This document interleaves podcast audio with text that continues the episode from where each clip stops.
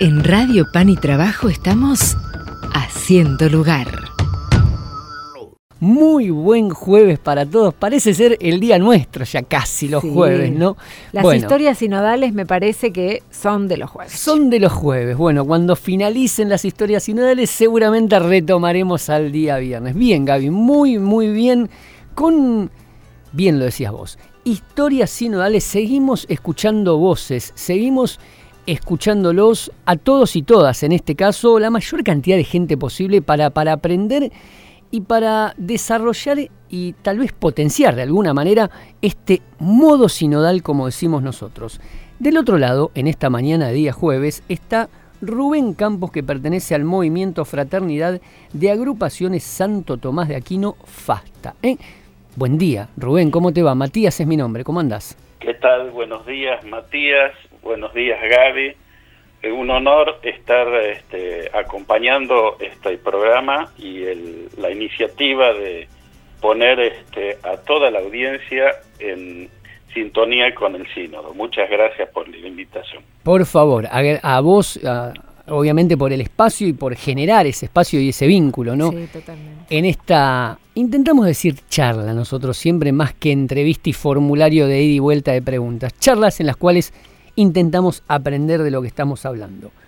Rubén, para empezar, ¿qué es, tal vez hay gente que no conoce, el movimiento de fraternidad de agrupaciones Santo Tomás de Aquino, que vos pertenecés también a FASTA, que es la abreviación, y a, sos delegado del DEMEC también, del Departamento de Movimientos Eclesiales, Asociaciones y Nuevas Comunidades de la Arquidiócesis de Buenos Aires. Bueno, vamos por parte. ¿Qué significan? ¿Qué son?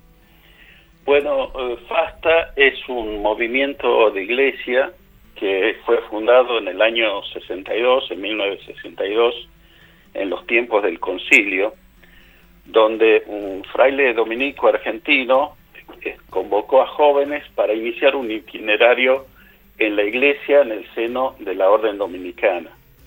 Estos jóvenes fueron creciendo en, en edad y en compromiso con la iglesia, y este, con el tiempo empezaron a, a madurar y a necesitar también espacios educativos para sus hijos. Entonces, inicialmente fue un, un movimiento dentro de la orden dominicana, movimiento laical, este, y en el año 1978 se fundó el primer colegio de eh, la Fraternidad de Agrupaciones Santo Tomás de Aquino en Tucumán. Ujú. A partir de ahí es como que se, eh, crearon una rama del movimiento, que es la rama principal, y luego la red educativa, que hoy tiene 23 colegios y una universidad, y que estamos este, presentes educativamente en, en Argentina y también en Valencia, España, y como movimiento, que es el laicado, este, estamos en Argentina, en Perú, en Ecuador, en Costa Rica, en eh, España en, y en el Congo, en la República este, Democrática del Congo. Eh, originalmente eh, éramos una fraternidad de la orden dominicana y con el tiempo vimos la necesidad de ir creciendo en organización porque el organismo nos exigía de alguna manera una nueva formulación canónica. Y entonces este por, por este acompañamiento también de nuestro cardenal eh, Guarrachino en su momento nos dio la primera autorización como eh, institución de asociación diocesana de derecho eh, diocesano, perdón, eh, asociación laical de derecho diocesano. Y con el tiempo otros obispos de otras iglesias particulares nos acompañaron con esa autorización y hoy tenemos la somos una asociación internacional de derecho pontificio por gracia de eh, nuestro Papa San Juan Pablo II. Nosotros nos dedicamos fundamentalmente a la evangelización en el ámbito de la juventud, de la familia y de la cultura. Eso es básicamente lo que es FASTA, ¿no? Perfecto, perfecto. Y sos también brevemente, si te parece, como para ya empezar a desarrollar este, la información, si bien la estamos desarrollando, el DEMEC, ¿no? Brevemente, ¿qué es el DEMEC para aquellas personas que, que no conocen y desconocen? El DEMEC es un organismo dentro del arzobispado, que es usualmente le llamamos el Departamento de Laicos, en donde nos congregamos las distintas asociaciones y movimientos de laicado de la ciudad de Buenos Aires y está eh, dirigida o acompañada pastoralmente por el vicario actual que es el Monseñor Enrique Guía Seguí. Ahí sí nos encontramos los movimientos que, estamos trabajando en nuestra diócesis. Perfecto, perfecto.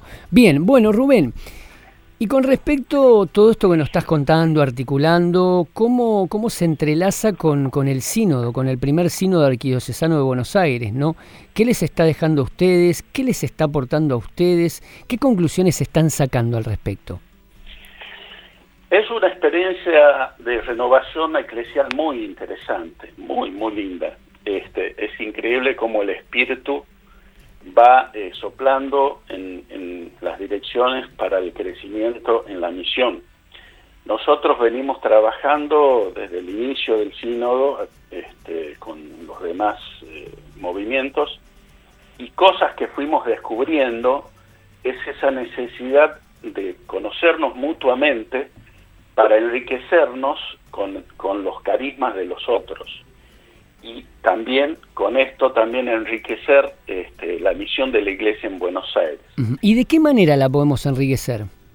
Por ejemplo, las pastorales propias de cada de cada movimiento eh, podemos eh, es una intención es también acercarnos a las parroquias y ofrecer de alguna manera estos dones que el Espíritu Santo nos da a cada uno para colaborar en la comunidad concreta, en las comunidades concretas parroquiales o en los decanatos. Bien, bien. Y con respecto también hablabas eh, de la participación de la, de la juventud, ¿no, Rubén? Estabas hablando de eso específicamente.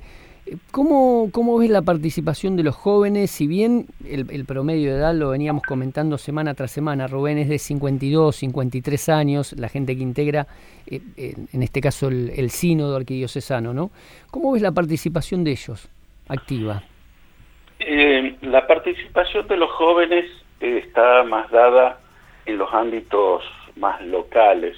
Claro. Hay que tener en cuenta que el sínodo es una tiene por necesidad organizacional una estructura que exige de alguna manera un itinerario que a veces este, eh, se da con mayor o menor edad. Lo bueno de esto es que estamos eh, permanentemente a la escucha de los jóvenes también, porque hay, como, como menciona incluso el mismo documento de trabajo, uno de los desafíos grandes del de, sínodo también es estar atento a la transmisión de la fe a las nuevas generaciones. Claro. Que es un tema que eh, se está observando hoy por hoy, que es uno de los puntos a atender. En, mayor y menor medida depende este, también el, la propia pastoral de cada movimiento tienen ramas juveniles que en general participan vigorosamente y eso es, es lo, esperanzador también. Claro. Este, y el, desafío también es que los jóvenes, escuchar a los jóvenes, porque en definitiva ellos están en, en la iglesia que están haciendo en este milenio, o mejor dicho, que está renovándose en este milenio, como, como bien dice, el Papa Francisco, ¿no? ¿Y qué nos dicen los jóvenes, eh, Rubén? ¿Qué crees que nos quieren decir? Los jóvenes este, buscan esperanza fundamentalmente en... Eh, son, son, primero, por definición, los jóvenes son esperanzados. Ellos, eh, en algunos puntos, en general los jóvenes, no digo en particular de los movimientos, pero en general en el contexto actual que estamos viviendo en Argentina, están un poco inquietos sobre el futuro que puede hacer. puede haber para, para ellos, ¿no? No obstante, no obstante, este, la esperanza que también la Iglesia nos, nos viene a transmitir de Jesucristo, nos permite abrirles el corazón a, a esos jóvenes para que renueven sus esperanzas y puedan trabajar en la misión. Una de las actividades que creo que renueva mucho y que este, Dios, Dios mediante vamos a volver a adquirir luego de la pandemia es el, la peregrinación juvenil a Luján. Y ahí uno se da cuenta, este, el sustrato, el fervor juvenil, cómo se, eh, aviva cuando hay una convocatoria, por ejemplo, de la Virgen a caminar hacia ella, ¿no? Claro.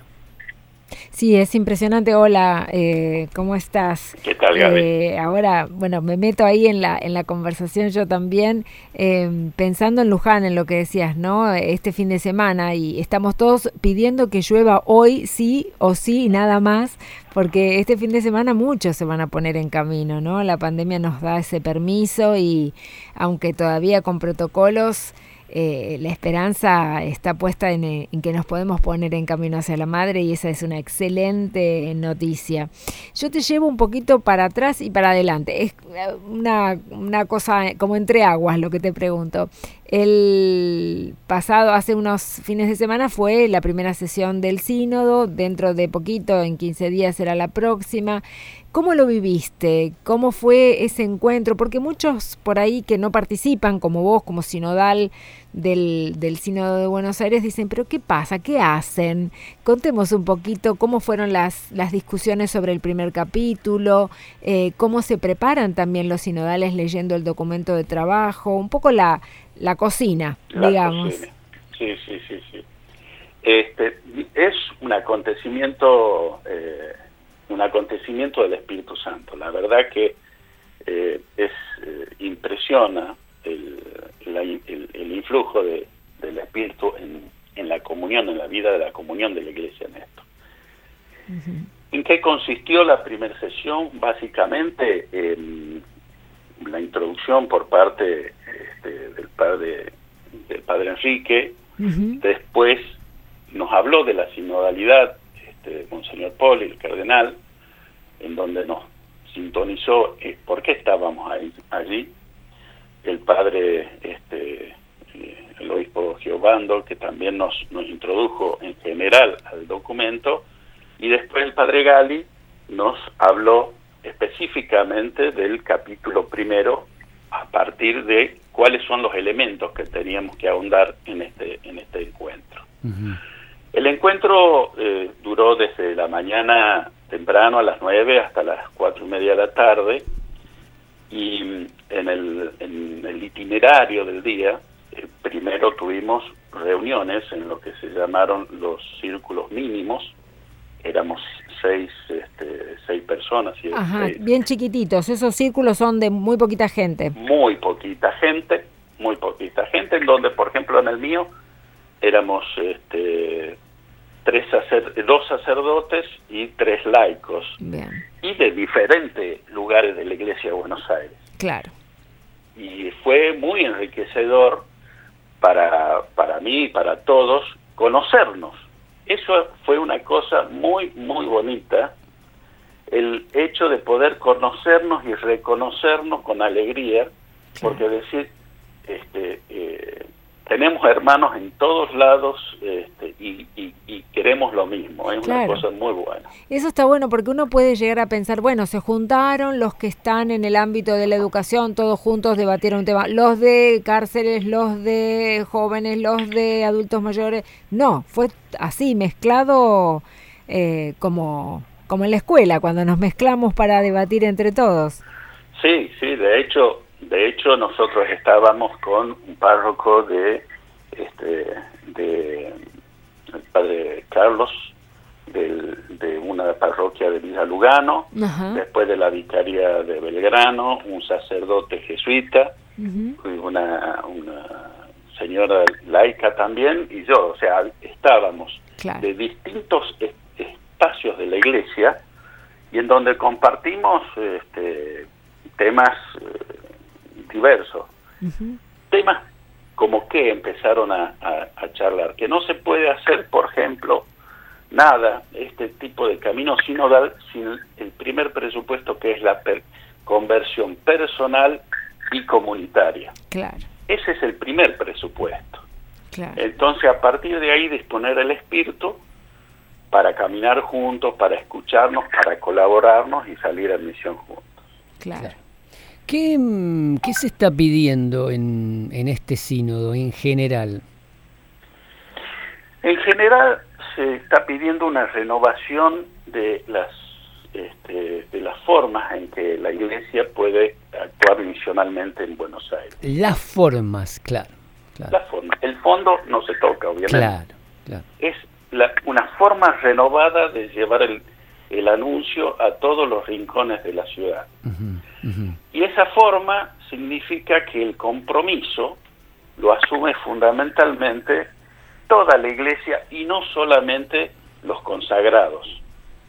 Entonces, acá viene el valor del pueblo de Dios, el laicado, como también se pone este, activamente frente a la necesidad misional en todos los espacios y a la mutua colaboración de los de los carismas, en los carismas que tiene cada uno para la edificación común de la iglesia. Claro, claro.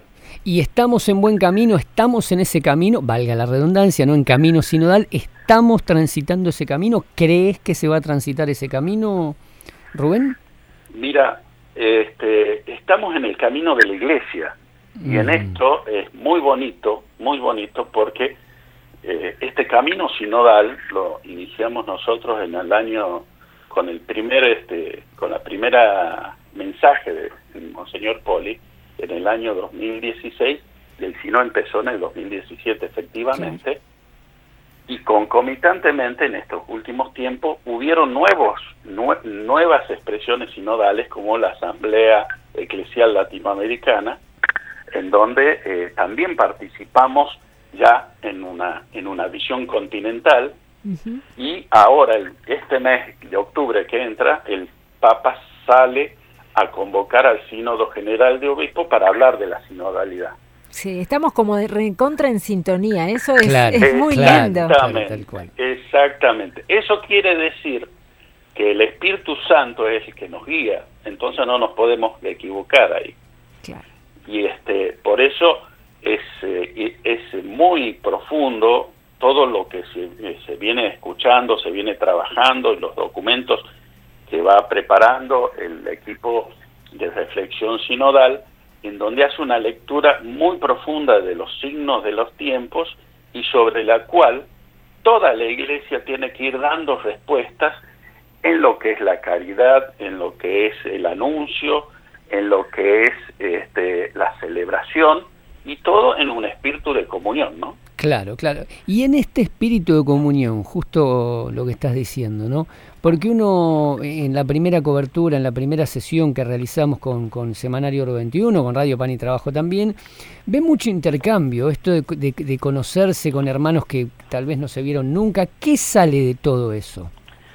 Si es que sale algo, ¿no? Sí, nosotros eh, eh, nos bromeamos muchas veces con este, hermanos de otros movimientos, es como que nos, nos empezamos a intercambiar las figuritas como los chicos en el colegio, ¿no?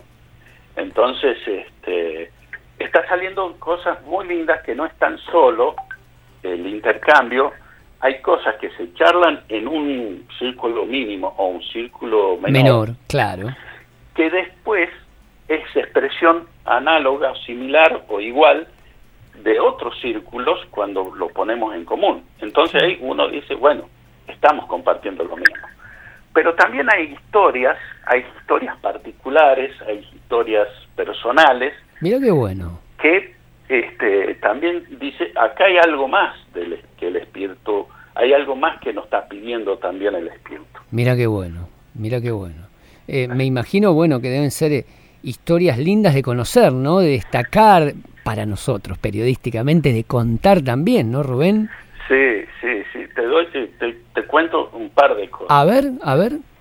Una este, reciente, muy, muy reciente, son cosas aparentemente eh, chicas, pero es, es el espíritu lo que va moviendo. Nosotros en, FASTA, eh, justamente eh, tengo un, compañero de, camino que venimos trabajando hace tiempo también dentro de DEMEC y con el sínodo, y que este, charlando con la gente de encuentro matrimonial, fue a hacer una, una experiencia, un retiro, un, un acontecimiento del encuentro matrimonial que les ayudó a ellos como matrimonio, que son miembros de FASTA, obviamente, a, a, crecer en el estado de vida en que están. Entonces esto del compartir este, los dones de otros eh, es muy interesante porque nos hacen crecer en, en la espiritualidad matrimonial, en este caso, y como laicos. Otras otras historias que también este, podemos contar es eh, cuando fue la peregrinación a Luján de hace la última que pudimos hacer este, antes de la pandemia el DEMEC colabora con el puesto de eh, con el puesto de bautismo que está en, si no me equivoco en el segundo puente y ahí tuve la gracia de participar con Ricardo Tobar que es el actual coordinador del DEMEC y este, también con, las familias, invitando, invitando a todos los peregrinos, haciéndole unas dos simples preguntas. Eh, primero, eh, ¿estás bautizado? Y segundo, si no estaba bautizado, ¿querés bautizarte ahora? qué bueno. Ahí acompañarlo a la, a la pira bautismal donde se lo anotaba a los a los adultos y a los chicos. Y sí, y de, perdón que te interrumpa, así eh, vamos poniéndole un punto y retomamos, ¿no? Y después se me pasa. Y dentro de, de, esos diálogos, ¿qué encontrás, eh, Rubén? En el sínodo. Sí, la gente se... Esto de los bautismos estabas diciendo, claro. Eh, bueno, en este, en este bautismo es que la gente, se, ahí muchas veces se pregunta, sí, lo puedo hacer, ¿por qué no lo hice antes? Por ejemplo, un muchacho como 28 años que venía con su hermana y, sí, vos no estás bautizado, le dice la hermana. Bueno, vamos a bautizarnos y los acompañamos para que lo bauticen. Y a veces este, la gente no se pregunta por qué, por qué no lo hizo antes. Mira. Entonces, eso es una tarea de, lo que esperamos del sínodo. Salir a hablarle de estas cosas a la gente en la calle. Eso es un, detalle, una muestra de lo que nos tiene que permitir el sínodo. Tener la confianza de que lo que tenemos es muy bueno para todos. Claro. Y vos personalmente, Rubén, hablaste de manera genérica, ¿no? Está muy bien, está muy bien y nos estás narrando y contando una experiencia en general. ¿Y vos personalmente cómo lo estás viviendo? ¿Qué te está dejando? Personalmente eh, me está renovando como, como cristiano. Me está renovando, si bien yo siempre, eh, hace muchos años, vengo trabajando dentro del ámbito de FASTA como miembro del movimiento, esto me renueva eh, y me abre una perspectiva, una perspectiva mucho más grande de la tarea de la Iglesia. A mí me renovó personalmente este, la posibilidad de conocer a hermanos de otros movimientos en donde mutuamente nos, nos estamos, estamos colaborando. De hecho, en el seno del DEMEC hemos empezado a trabajar en eh, eh, ordenar incluso la información este, de cada uno de los movimientos, ordenar, digo, reactualizar, a eso me refiero, de los movimientos, y ahí eh, encontrarnos con los temas de los carismas que el espíritu le dio concretamente a cada movimiento que trabajamos juntos. Y es muy rico lo que se encuentra. Entonces, decir, hay mucho, hay mucho por hacer pero no estamos solos. Y esa es una tranquilidad y el encuentro fraternal, como que si nos hubiésemos conocido toda la vida, eso es fruto del, amor que el Espíritu Santo nos, nos está moviendo a cada uno. Para mí es un crecimiento en, en, en, el, en gracia, en conocimiento y en el amor a la iglesia, ¿no? Qué lindo, estaba notando frases que decías vos, ¿no? Y me quedo con esta que está, me parece muy viola, ¿no? Hay mucho por hacer y no estamos solos. Parece una frase simple, pero que no es tan simple. ¿eh? Esto de construir y no estar en soledad dentro de esta construcción de la que igual estás hablando. Y transformación también que se pretende, ¿no? Exactamente. Una de las cosas que creo que, que también como DENEC tenemos que hacer y como movimientos, los movimientos a veces se quedan en eh, es, natural un tema de quedarse dentro de los ámbitos propios. Pero bueno, tenemos que saber que estamos insertos y que al lado tenemos una parroquia en donde nosotros tenemos dones que, que podemos poner en común y recibir también dones de los ámbitos de las parroquias, por ejemplo. Entonces, este, es, es, eh, uno empieza a decir, bueno, no estamos solos, cuando se organiza, y uno, ¿dónde lo ve? Cuando se organiza incluso una cosa que por ahí se perdió y que creo que hay que revalorizar, lo que son las, este, las procesiones barriales por este, las fiestas patronales, por ejemplo, eh, en Don Bosco, esto nos pasó en el barrio, por ejemplo, en el barrio de, de Palermo, y fuimos peregrinando haciendo un poco toda la procesión rezando para la, el Viernes Santo, el Corpus Christi, y ahí nos juntamos toda la iglesia y teníamos gente del barrio, gente de la parroquia, gente de, de toda la comunidad, claro. Y decir, no estamos solos. Y la gente de, de las casas se asoma a ver qué pasa. Ya eso es un signo de anuncio, ya eso es un signo de que no estamos solos y que tenemos que caminar más todavía y aprender a escucharnos y como decíamos, yo yo voy, rezo por ti y, reza por mí, es lo que del Papa Francisco, ¿no?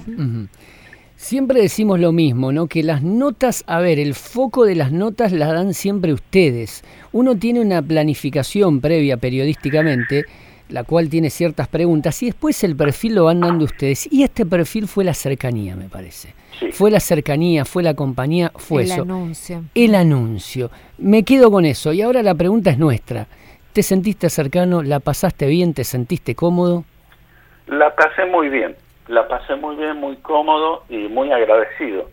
Eh, no es mi métier hablar por radio. Pero estuvo muy bien, muy calmo, muy claro, muy conciso. Así que bueno, muchas gracias. Eh, y les agradezco que ustedes me han sabido guiar, acompañar y también animarme a... Eh, esta es la iglesia en salida, animarnos los unos a los otros para salir a hablar y a anunciarlo a, a Cristo Redentor. Las campanas de la Catedral Metropolitana nos dicen punto final a nuestras historias, así que hemos estado muy bien, Rubén, con el tiempo. Gracias. Muchísimas gracias, muchísimas gracias, Gaby.